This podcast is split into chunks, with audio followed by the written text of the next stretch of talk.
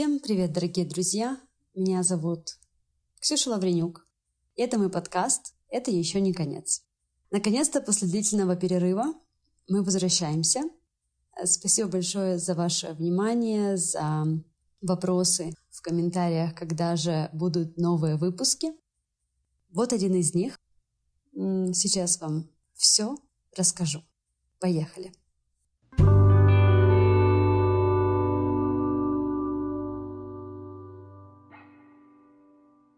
Итак, сегодняшний выпуск э, мне бы очень хотелось посвятить сейчас очень актуальной теме, теме духовного развития. Почему именно такая тема выбрана для подкаста? На это есть несколько причин. Первая причина, потому что я сама давно в этой теме, и именно из-за активных моих э, внутренних процессов э, запись новых выпусков все откладывалось. Во-вторых, э, духовное развитие — это то, с чем связана моя профессиональная деятельность, потому что я являюсь квантовым психологом, фасилитатором игры Лила, а также я работаю с энергетикой через э, животные тотемы. Поэтому так или иначе духовное развитие — это то, чем я интересуюсь, то, чем я занимаюсь, как на профессиональном, так и на персональном поприще. И третье, потому что совсем недавняя жизненная ситуация, которая мне подвернулась, вдохновила меня наконец-то сесть за запись выпусков и начать именно с этой темы. Мы уже говорили в предыдущих выпусках о том, да, что идут активные энергетические процессы, эти процессы, они абсолютно интернациональное. Мы все живем в одном коллективном поле, и те энергии, которые заходят на нашу планету, они как бы подстегивают, мотивируют нас э, к развитию. Есть люди, которые в это верят, этому внимают и что-то делают. Есть люди, которые считают, что на этой теме наживаются. И есть люди, которые вообще этим не интересуются и ни о чем об этом не знают. Все три сценария – это абсолютно нормально. Каждый развивается в том темпе и в том объеме, в котором должна развиваться его душа. Итак, эм, что же подстегнуло меня записать этот выпуск? Э, буквально на днях мне позвонил мой приятель, который в то время был в Индии. Он поехал в Индию для того, чтобы во-первых, осмотреться, отдохнуть, учитывая еще тот факт, что Индия вообще носит этот флер э, духовности. А, во-вторых, ему там предложили проект э, для инвестиций в виде ретрит-центра. И третье, его позвал на Гоа его дядя, который как бы пригласил его в гости, а также предложил вот это вот эм, бизнес-сотрудничество. Я об этом знала, что он собирается туда ехать, и вот он мне звонит э, с эм, Гоа в бешеном каком-то эмоциональном заряде и 30 минут подряд рассказывает мне о том, что не понимает, что происходит. Э, дядя у него как будто бы абсолютно отлетевший, э, рассказывает ему, что он неправильно живет свою жизнь, критикует его работу, критикует его стиль жизни, скажем так, рассказывает ему, что его душа катится в тартарары, и единственный способ, как эту душу спасти, это вот эм, остаться с этим дядей и слушать его духовное наставничество. Вот 30 минут я выслушиваю все эти истории, э, из которых мне становится понятно, что, в принципе, огромная помощь нужна конкретно этому дяде – но за пламенной речью моего приятеля я, конечно же, чувствую, что там поднимаются какие-то его, его личные процессы. Да? Этот дядя — это какой-то триггер, который как бы нащупал ранку и давит в эту ранку. Конечно же, бессознательно. И я вдруг прямо спрашиваю у этого своего приятеля о том, что ну так, а что ты хочешь от меня? Зачем как бы мне в деталях рассказывать все эти истории? И он мне говорит, Ксюша, ну так я вот не пойму, так он духовный, просветленный человек или нет? Потому что я вот приехал сюда за духовным развитием, А в итоге я сейчас в растерянности, потерянности, а, во мне бушует гнев, непонимание. В общем, что мне с этим всем делать? И вот здесь самое интересное.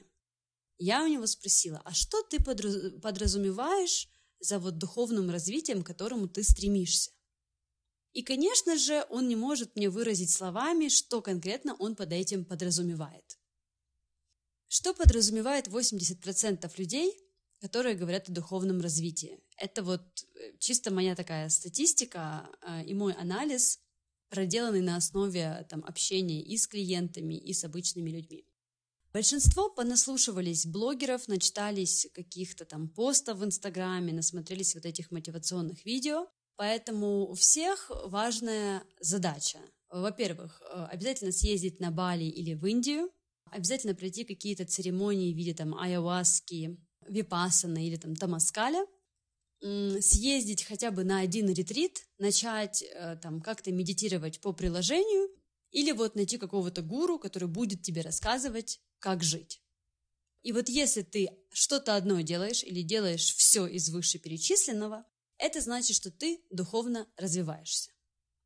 Люди в это верят, люди это делают, но очень часто жизнь все равно не двигается ни в какую сторону. Какого-то волшебного открытия третьего глаза не происходит. И я пытаюсь это объяснить э, своему другу. И моя основная мысль заключается вот в чем. Во-первых, если вам попадается действительно сильный учитель, мастер, он никогда не будет вам рассказывать, как вам жить вашу жизнь. И уж тем более он не будет говорить «оставайся со мной, и будет тебе счастье». Это во-первых. Любой э, мастер, учитель, специалист, который пытается причинить вам добро, это тот мастер, от которого нужно бежать как можно быстрее в противоположную сторону.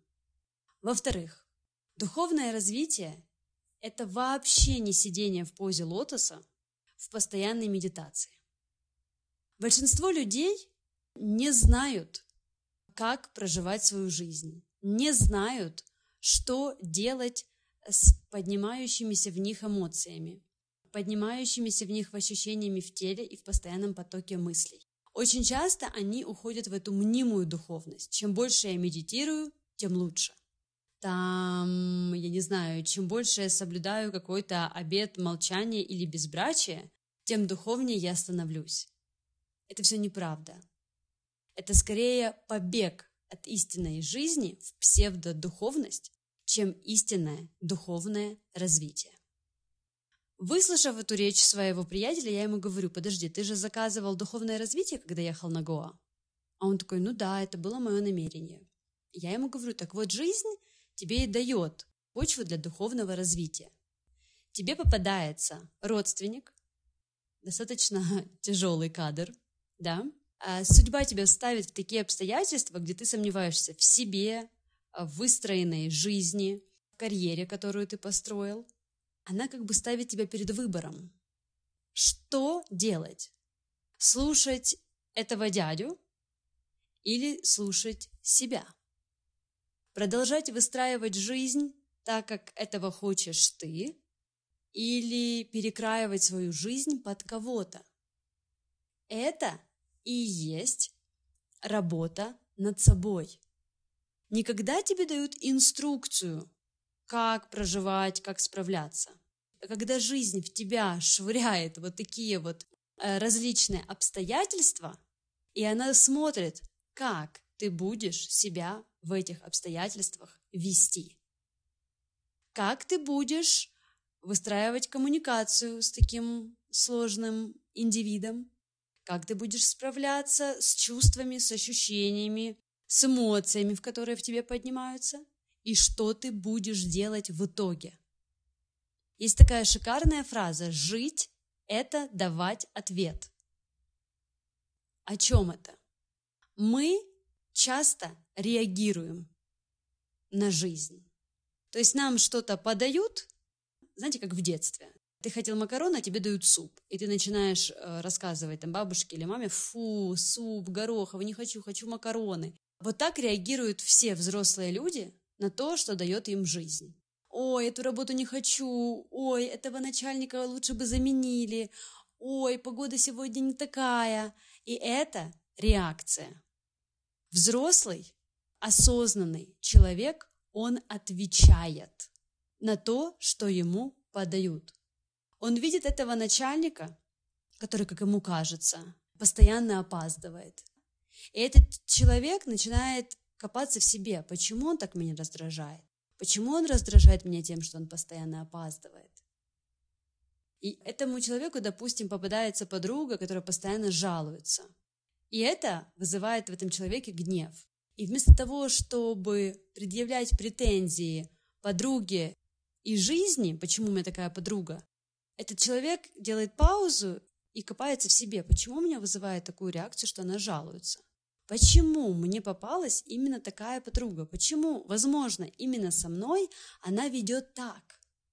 Любая триггерящая нас ситуация и любой, ну, скажем так, раздражающий или провоцирующий нас на сильную эмоцию человек, он послан нам для того, чтобы мы реально посмотрели на себя. Каждый из нас живет в этой иллюзии, что он прекрасен, что он, ну если не идеален, ну, то почти в двух шагах от этого.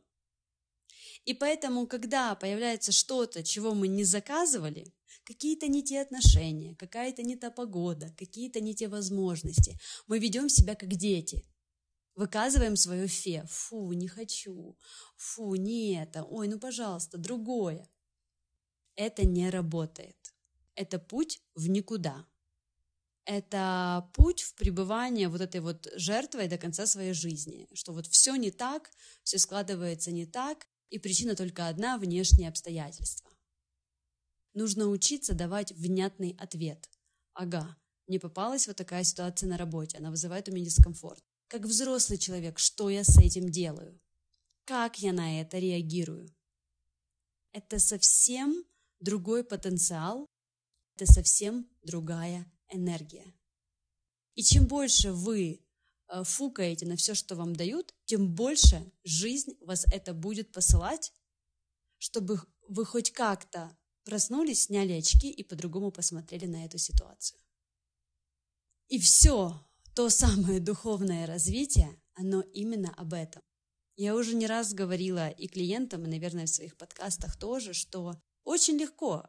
Я была на ретрите Випасана где ты даешь обед а, молчания, ты ничего не смотришь, не читаешь, не пишешь, ты в полном погружении, э, у тебя есть четкий режим, ты ходишь на медитации несколько раз в день, ты медитируешь, познаешь себя, копаешься в себе. И поверьте, это очень просто быть человеком, живущим по определенному графику, который четко ограничен а, границами собственного тела. То есть мой фокус, он в себе да, во мне, внутри. В таких ситуациях, когда нет внешних раздражителей, очень легко быть белым пушистым котиком, радоваться солнышку, которое светит на прогулке, радоваться еде, которую тебе подают, излучать позитив, излучать благодарность. И совсем другое дело оставаться человеком, оставаться в этом спокойствии, да, в этой такой очень правильной нейтральности, когда ты встречаешься с родственниками э, на каком-то праздновании. То ли это чье-то день рождения, то ли это, допустим, Пасха. Вокруг тебя все твои родственники, и как в этой шутке, знаете, годовая терапия с психологом идет э, коту под хвост после первой э, вечеринки со своей семьей. Или очень трудно оставаться человеком, да, излучать добро, позитив, когда, допустим, у тебя гудят сирены целый день, или, не дай бог, э, где-то прилетает бомба, или у тебя умирает ребенок в очень э, маленьком возрасте, и тебя просто распирает от этой несправедливости. Но суть в том, что именно в эти критические моменты ты сдаешь тест на то, переходишь ли ты на следующий уровень или нет. Жестко? Жестко. Но человечество по-другому не понимает. Я всегда говорю э, людям, с которыми я работаю, что все те тяжести, которые есть у тебя в жизни, они тебе посылаются ни в коем случае не для того, чтобы тебя разрушить, убить, поломать или заставить тебя жить какую-то несчастную жизнь. Все это посылается тебе для того, чтобы ты наконец-то повернулся лицом к лицу к своим страхам, своим проблемам и как-то стал вести себя по-другому, стал по-другому на них реагировать, стал разбираться с теми завалами, которые а, в тебе наскладировались за эту жизнь, за прошлые жизни и за всех, кто был в твоем роду. Поэтому духовное развитие – это никак не точечка на лбу, какой-то веночек на твоей шее из цветочков и, и благовония вокруг. Личностное развитие – это, это слезы, это когда тебе кажется, что ты не вывозишь, и ты больше так не можешь, и тебе надоело ходить на эти сессии, каждый раз сталкиваться с этой болью, пропускать ее через себя. Но по-другому невозможно, понимаете? В английском языке есть такая фраза «feeling is healing». Чувствуя, ты исцеляешься. А мы убегаем от чувств. Мы делаем все, лишь бы не чувствовать. Лишь бы забыть эту травматичную ситуацию, к ней больше не возвращаться. Но так не бывает. Вы, когда от нее убегаете, вы ее просто, знаете, еще больше зарываете в землю. Но она все равно остается там. И она все равно так или иначе будет притягивать людей, ситуации и будет триггерить вас те чувства либо чувство ничтожности, либо боль от того, что меня предадут, либо абсолютное убеждение в том, что все вокруг твари, все врут, или я никому не нужен, или я обречен быть один. И оно будет продолжаться до тех пор, пока вы наконец-то не остановитесь и не повернетесь к этому лицом к лицу. Поэтому духовное развитие, оно требует смелости. Смелости остановиться, смелости признаться, что мне ужасно плохо. У меня болит. Болит, возможно, не физически, а на чувственном уровне. Не зря же у нас есть фраза «душа болит». Вообще в русском языке очень много вот таких вот фраз, которые отражают именно энергетическое состояние травматизации. У меня душа болит. Какая-то часть меня умерла. Мне кажется, что какую-то часть себя я потерял. Душа плачет. Душа ушла в пятки. И так далее, и так далее. Это не просто фразы для какого-то художественного эффекта. Это фразы, которые отражают реальное положение ваших дел. Поэтому в духовное развитие идут не все. Потому что, да, не всем это под силу. Некоторые люди говорят, что они хотят исцеления, не хотят все изменить, но когда они приходят на сессию, они понимают, что они не готовы. Они не готовы с этим столкнуться лицом к лицу. И это нормально. Я, как специалист, я не могу торопить человека заходить в эту работу, потому что его время еще не пришло. Возможно, ему нужна еще неделя, возможно, год, возможно, пять. А бывают такие клиенты, которые приходят и говорят, я больше не могу жить, я хочу умереть. Поэтому я сделаю все, что угодно, прямо сейчас, чтобы хоть как-то начать двигаться в другом направлении. И вот это и есть начало успешного старта. Признаться себе и попросить помощи. Поэтому Духовное развитие – это внимание к себе в каждом моменте. Внимание к тому, что хочет от меня жизнь. Что я чувствую в этой ситуации. Что я чувствую рядом с этим человеком. Почему у меня поднимается это. О чем это? Что мне с этим делать? Это в очередной раз все вопросы к себе и все внимание на себя. Не на других людей, ни на политиков, ни на мэров, ни на соседей. Смотреть внутрь себя и смотреть туда без страха. Это то, что провоцирует то самое духовное развитие, развитие вашего духа, который а, ждет, когда вы обратите на него внимание, обратитесь к нему и позволите ему наконец-то засиять. На этом все. Спасибо за внимание.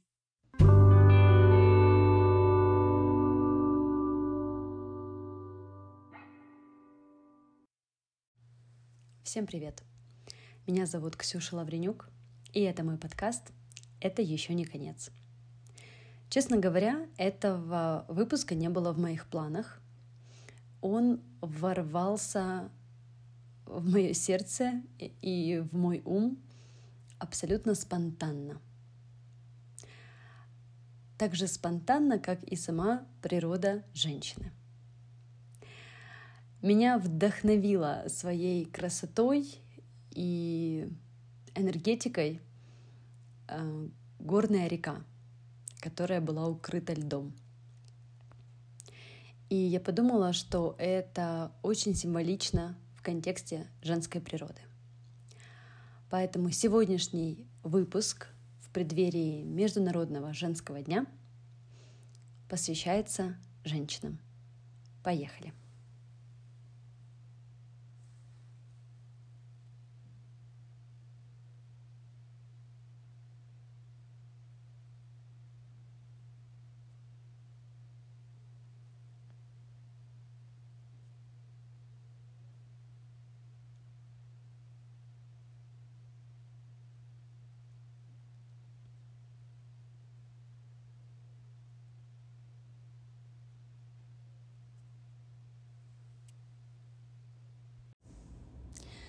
Мир не черно-белый. Нас всех воспитывают определенным образом. Внушают, что есть правила, которые нужно соблюдать, что жить нужно только так, а не иначе, что жить нужно правильно. Но миру плевать на правила, плевать на наши убеждения. Нет правил, которые распространяются на всех. И никогда не будет. Наши убеждения, они ничего не значат – Мир с нами попросту случается. Вот что я думаю. И мы можем только принять это и жить дальше. Элизабет Гилберт, «Город женщин». Я записываю этот выпуск 15 февраля, и он будет опубликован перед Международным жен... женским и он будет опубликован перед Международным женским днем. И это, ну, наверное, ода женщинам или мои скромные мысли на этот счет. Я сегодня гуляла по зимнему лесу, где в теплое время года бежит красивая горная река – а сегодня я пришла и обнаружила, что ее полностью покрыл снег со льдом. Я стала гулять вдоль реки и увидела, как то тут, то там а, то ли солнышко а, расплавило лед, то ли вода пробила дорогу. Но есть такие отдельные участки, где ты видишь, что река продолжает свое движение. Ты видишь ее красоту, и наслаждаешься этим. И я подумала, что это стопроцентный символизм женственности и женской энергии. Потому что женскую энергию часто сравнивают с водой. Она может разливаться, она может сужаться, а женская энергия может менять свою форму, да, быть жидкой, испаряться э, или наоборот превращаться э, в, льди, в льдинки. И, и в этом вся прелесть, это цикличность, это, это разнообразие. И я подумала, как же это любопытно, что точно так, как вот сейчас я наблюдаю эту горную реку, покрытую льдом, то же самое я наблюдаю на примерах женщин вокруг меня. Когда вот эта женская природа, эта текучесть, эта подвижность, эта плавность, она очень часто накрывается маской. маской льда.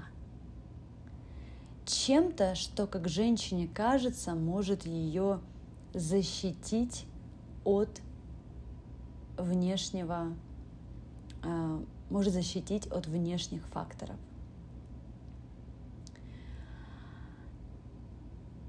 И этот тренд мне не нравится. Мне вообще не нравится этот тренд, когда женщин побуждают быть наравне с мужчинами, сильными, волевыми, где-то агрессивными. Это все порождает конфликт, который и без того присутствует между мужским и женским сейчас – а масс-медиа это еще больше накаляет. И что мы имеем? И что мы имеем? Куча льдинок вокруг. Мужчины с этими льдинками не могут согреть свое сердце, потому что лед не согревает, лед никак не помогает. Утолить боль, подарить тепло, проявить заботу. Когда вы думаете, давайте сделаем тест, подумайте про лед. Да, мы прикладываем его э, к каким-то гематомам или шишкам, но слишком ли нам приятно от этого? Нет.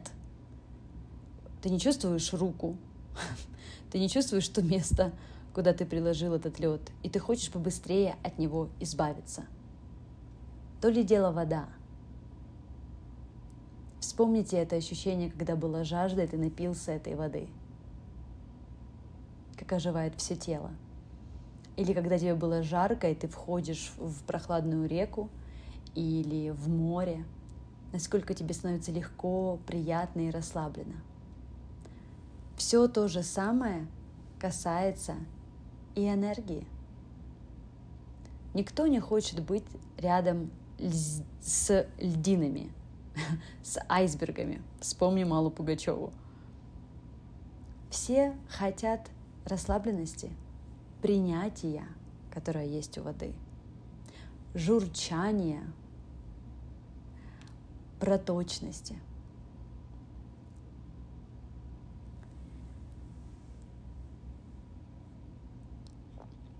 Женщины прикрываются льдом, снегом, всем чем угодно, но та самая женская природа, как у моей сегодняшней горной реки, она рвется наружу.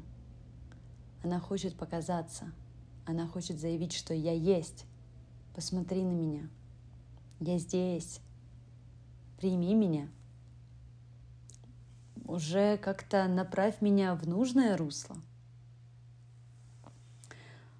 Очень символично, правда? Очень много женщин, а, которые приходят на Лилу или на сессии по квантовой психологии, это очень часто льдинки – назовем их так. Не чтобы обидеть, а, а с любовью. Почти у всех есть запрет на чувства, на проявление эмоций, в частности, на проявление любви. Они приходят на сессии либо потому, что не могут устроить личную жизнь, либо потому что муж пьет, либо потому что я несчастлива, и я не знаю, чего я хочу. И все эти три запроса приводят всегда в одну и ту же точку. Женщины запретили себе чувствовать, потому что чувствовать — это больно. Потому что что делать с чувствами, я не знаю. Потому что когда-то кому-то в роду сделали плохо, и все женщины закрылись. Либо тебе в детстве сделали больно, либо развод родителей, либо холодный деспотичный отец, либо у тебя был какой-то ухажер, который разбил тебе сердце. Это все не важно. Сценарий всегда один. Сердце закрывается. И знаете, что происходит? Нам кажется, что закрывшись, я не буду чувствовать боли. Меня больше так не обидят. Я либо сбегу с ситуации, чтобы этого не допустить, либо когда эта боль со мной случится, я выстою.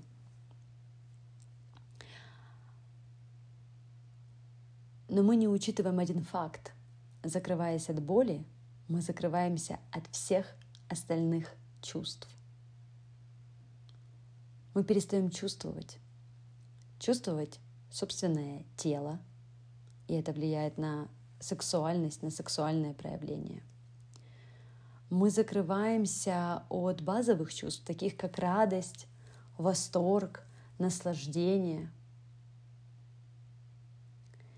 И потом, когда на сессии женщины это понимают, там просто прорывает плотину. И эти слезы заливают весь экран и клавиатуру, и, и стол, и одежду, потому что они понимают, что все это время они действительно были в этом состоянии заморозки. И им казалось, что они заморозились, да заморозили себя, свое сердце от негативных эмоций, а на самом деле они заморозили их от всех возможных эмоций. И рядом, возможно, и появился достойный мужчина, который принес любовь, но она не смогла это прочувствовать, потому что не было чем чувствовать, потому что сердце было в морозильной камере, и возможность была потеряна. Да, так бывает.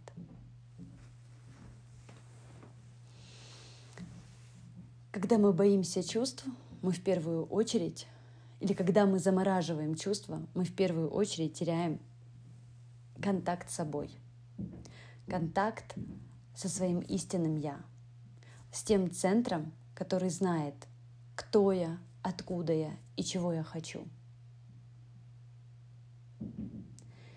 И представьте, как непросто живется таким людям. Подсознательно такие женщины очень часто ищут, кто бы смог меня как-то согреть, дать мне любовь. И этой любви никогда недостаточно. И этого внимания всегда мало. И это куча претензий, он любит меня не так. А на самом деле женщина сама должна наладить этот контакт. Она сама должна вытащить это сердце из морозилки она сама должна понять, что ее глаза горят тогда, когда она в контакте с собой. И этого никто не сможет за нее сделать. Никто. Никакое платье, шикарная машина, завитые кудри, блестящий макияж. Это все пусто, если нет чего-то искрящегося в ее глазах. Если нет какого-то излучения, свечения вокруг нее.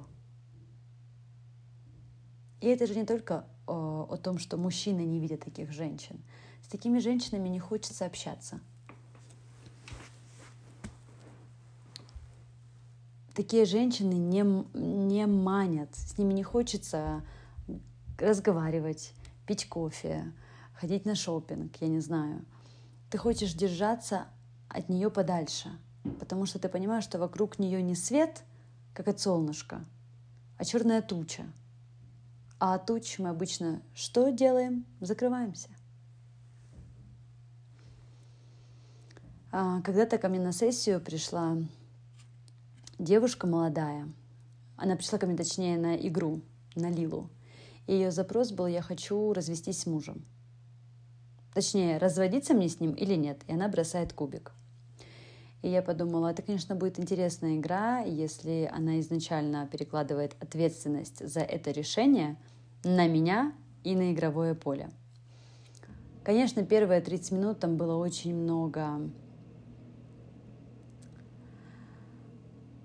а, оплакиваний себя, своего брака, жалоб в сторону мужа. Я смотрела на нее, на ней не было ни макияжа, ни какой-то минимальной укладки, абсолютно нелепый наряд. И в какой-то момент, вот слушая, слушая, слушая всю ее вот эту вот прокламацию, я у нее спросила, а какое на тебе сейчас белье? И она с недоумением вытаращила на меня глаза и говорит, что? Я говорю, ну вот в каком ты сейчас белье? И она сказала, не знаю. Я говорю, ну загляни. Она заглянула и говорит, ну какие-то серые, э, там, с какими-то мишками. Я говорю, угу. А тебе нравится? Она говорит, а какое это имеет отношение к моему запросу и к игре? Я говорю, ну вот просто скажи мне, вот тебе нравится на них смотреть? Тебе кайфово быть вот в этом белье и в этом наряде? И она мне говорит, нет. Я говорю, то есть ты себя не чувствуешь сейчас на миллион баксов? Она говорит, нет. Я говорю, хорошо. А посмотри, пожалуйста, вот так в ретроспективе э, на то, чем ты вот по жизни занимаешься, как проходят твои дни. Ты кайфуешь от жизни, от того, что происходит в твоей жизни ежедневно? И она говорит, нет. Я говорю, так, а почему нет? И мы как были с разных планет и с разных этнических групп, и языковых тоже. И она начала плакать. И для меня это был такой первый вывод о том, что женщина заканчивается тогда, когда ей все равно, в каком она белье. Когда ей все равно, какой у нее маникюр, и ей все равно, эм, в какой комнате она спит, на каких простынях. Откуда взяться этой энергии, которая будет зажигать этот мир, если она не знает, как самой себя зажечь? Это ключевое — что каждая из нас должна себе понять. Никто не придет и не зажжет этот внутренний свет. Это твоя ответственность. А ответственный всегда взрослый. Это ребенок сидит и ждет, а взрослый становится на ножки и делает это. Мне очень хотелось бы, чтобы каждая женщина поняла, что все, что происходит в мире, а, особенно энергетически, это в большей степени женских рук дело. Женщины — доноры энергии. Они такие электростанции, которые зажигают эти города. Я не говорю, что мужчины да, на втором месте. У мужчин своя роль. Но мужчины не могут генерировать энергию. Они берут эту энергию от женщин. Мамы, подруги, сестры, эм, дочки и так далее. А женщина нарабатывает ее сама. И это очень жалкое зрелище, когда сидит несчастная женщина, которая не знает, что с собой делать, которая застряла либо в жертве, да, что просто вот мир вот так вот со мной поступил – либо, погря... либо она погрязла в стыде а, от того, что так не делай и так не делай. Мир нуждается сейчас в женщинах, которые приняли себя, приняли свою природу. Быть женщиной не значит быть слабой. Быть женщиной — это значит быть отличной от мужчины, другой. В английском языке есть отличная фраза «don't compete, complete». Не соревнуйтесь, дополняйте. Не зря у нас есть инь-янь. Это не про то, что белое лучше, чем черное, или черное сильнее, чем белое. Это про это единство, когда одно дополняет другое. Поэтому мне бы очень хотелось в честь Международного женского дня пожелать каждой женщине понять, что вся сила в ней, она уже там есть. Не нужно как-то себя переделывать, не нужно куда-то бежать и что-то, я не знаю, делать какие-то бешеные ритуалы, э, аскезы и так далее. Нужно просто позволить себе почувствовать. Позволить своему сердцу наконец-то оттаять и проводить любовь, и проводить тепло. Это то, что так нужно этому миру. Это нужно и женщинам, и мужчинам. Но у женщин этот доступ происходит быстрее и легче, чем у мужчин. Поэтому пусть у каждой женщины, девушки, горят глаза – горят глаза от себя, от своей жизни. Пусть эти глаза эм, наполняются слезами только от счастья. Пусть ее сердце излучает любовь. Пусть она будет в контакте с собой и будет живой –